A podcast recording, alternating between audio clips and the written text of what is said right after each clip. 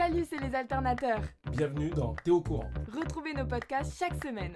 Ici, on parle art, métier, entreprise et bien d'autres choses encore. Alors abonnez-vous et surtout activez la cloche de notification. J'adore le style un peu vintage de ce barbershop. Barbier, c'est un peu inutile comme métier ça non? Enfin je veux dire, ta barbe tu peux la faire tout seul chez toi et ça revient au même. Alors là, pas du tout fine. Le barbier, c'est un professionnel de la coiffure aux doigts de fée qui a été formé pour trouver une harmonie entre tes cheveux et ta barbe.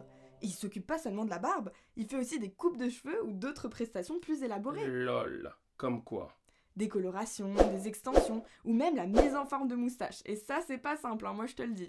Ah ouais, c'est plus compliqué que ça en a l'air. Bah oui En plus, il doit maîtriser parfaitement plein d'outils différents, que ce soit le rasoir, la tondeuse, les ciseaux, le peigne, le couteau, Euh, le c'est blaireau. bon, c'est bon, c'est bon, je crois qu'on a compris. Hein. Et donc, pour faire barbier, faut faire quoi comme formation? D'abord, une formation en coiffure, comme un CAP coiffure ou un bac pro coiffure.